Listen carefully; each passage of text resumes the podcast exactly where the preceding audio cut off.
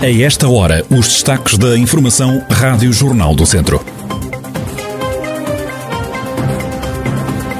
Há pelo menos 30 casas de antigos mineiros da Urgeiriça, em Canas de Senhorim, que estão a precisar de obras.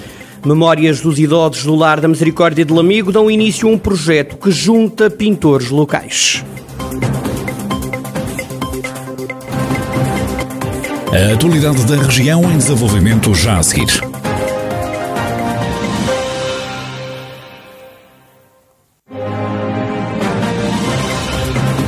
Noticiário Rádio Jornal do Centro, edição de Carlos Esteves.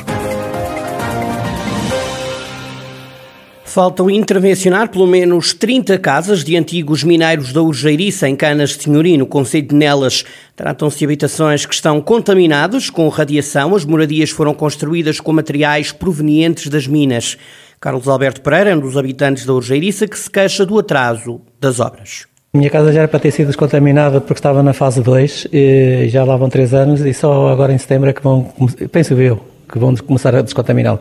Eles deviam seguir um critério que era a casa que tem mais radioatividade ser a primeira e depois sucessivamente, inclusive passaram casas com menos valores de caminha para, para a frente e eu fiquei para trás. Se calhar se eu por estar se calhar ligado à Atemu, não sei. Sempre Penso, ainda do é sim, claro que se interessei, agora já sei, porque o derivado a gente vai conhecimento das, das coisas.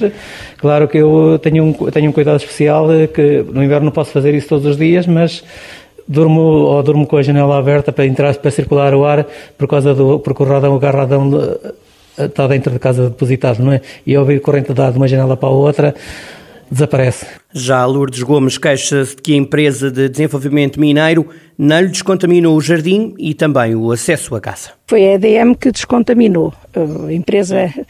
Só que temos o terreno, o logrador em volta, eh, não está todo, todo contaminado. Descontaminaram-nos a casa e o logrador está em espera tudo em volta está descontaminado. O meu irmão tem uma casa, mesmo ao lado de mim, é geminada. Descontaminaram-lhe a casa e, e descontaminaram-lhe o terreno há uns anos atrás. A mim descontaminaram a casa e o terreno continua uh, contaminado. Eu, para passar para a minha casa, tenho dois portões e tenho que passar por toda a zona contaminada. Não tenho uma, uma passagem que diga assim, isto é não está contaminado, é seguro. A EDM diz que faltam intervencionar 30 casas na Urgeiriça e que o processo tem sofrido algumas condicionantes externos devido à empresa pública.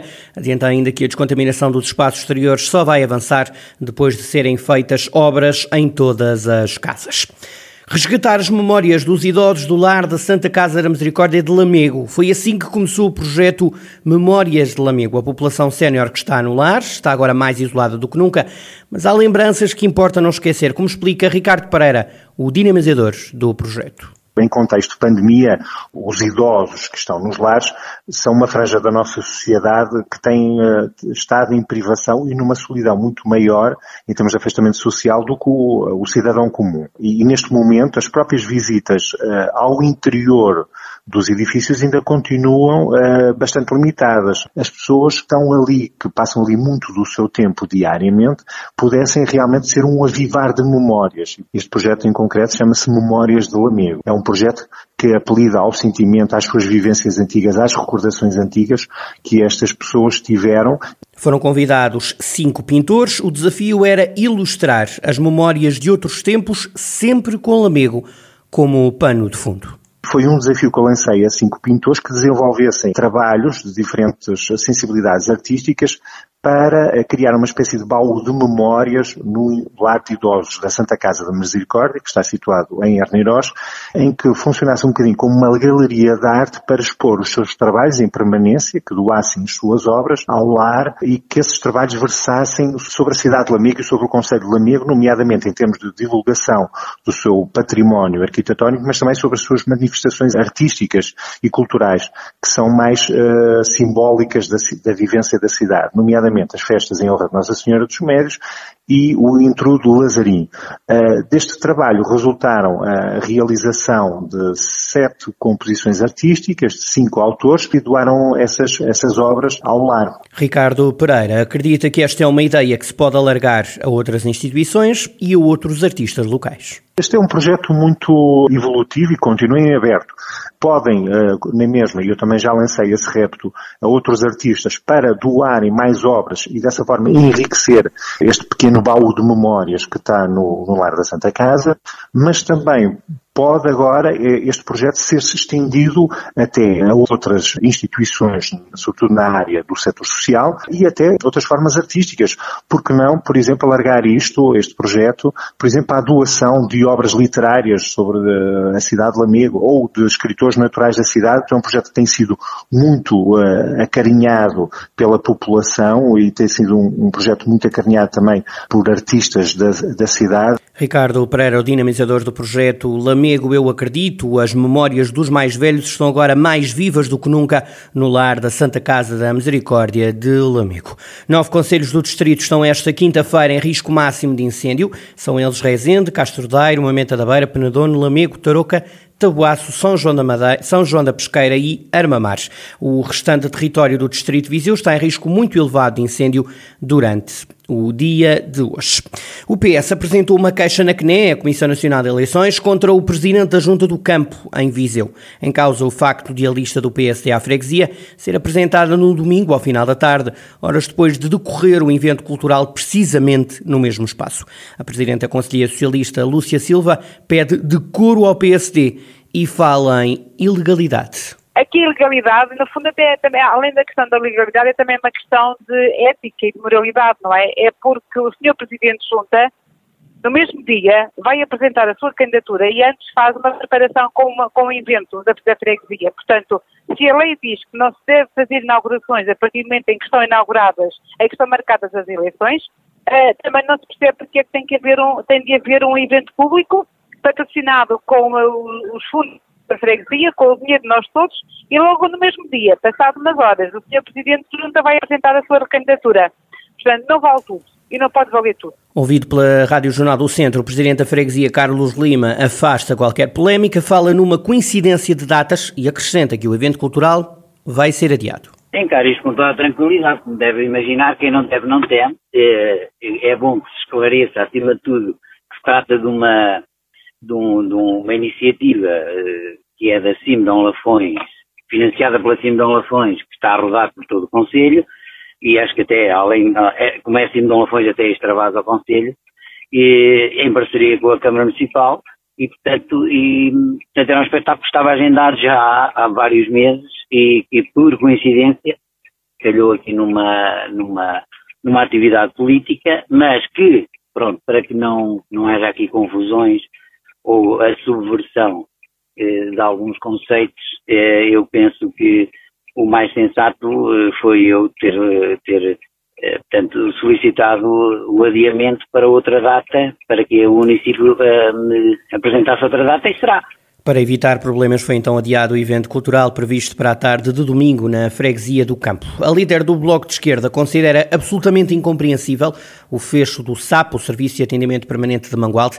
Catarina Martins passou ontem de manhã pela Unidade de Saúde Familiar de Mangualde. No início da pandemia, o ACES de Lafões decidiu encerrar o serviço de atendimento permanente que existia aqui em Mangualde, que é absolutamente compreensível.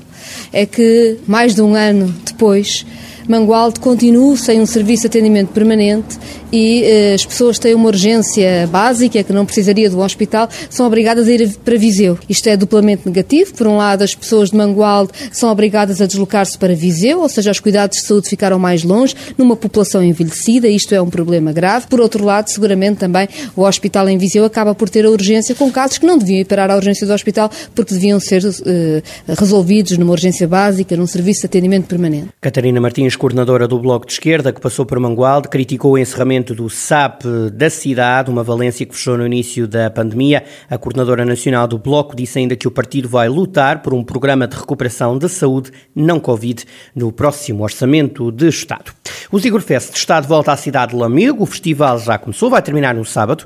A música é o prato forte do evento, como salienta Afonso Lima, da organização. Vão haver concertos Uh, hoje vão ver no Castelo de Lamego, vão haver também, vai haver também uma uh, performance na Casa do Artista. Uh, amanhã vamos ter workshops, vamos ter uma oficina para os mais novos, uma oficina artística para os mais novos, também aqui no museu já agora.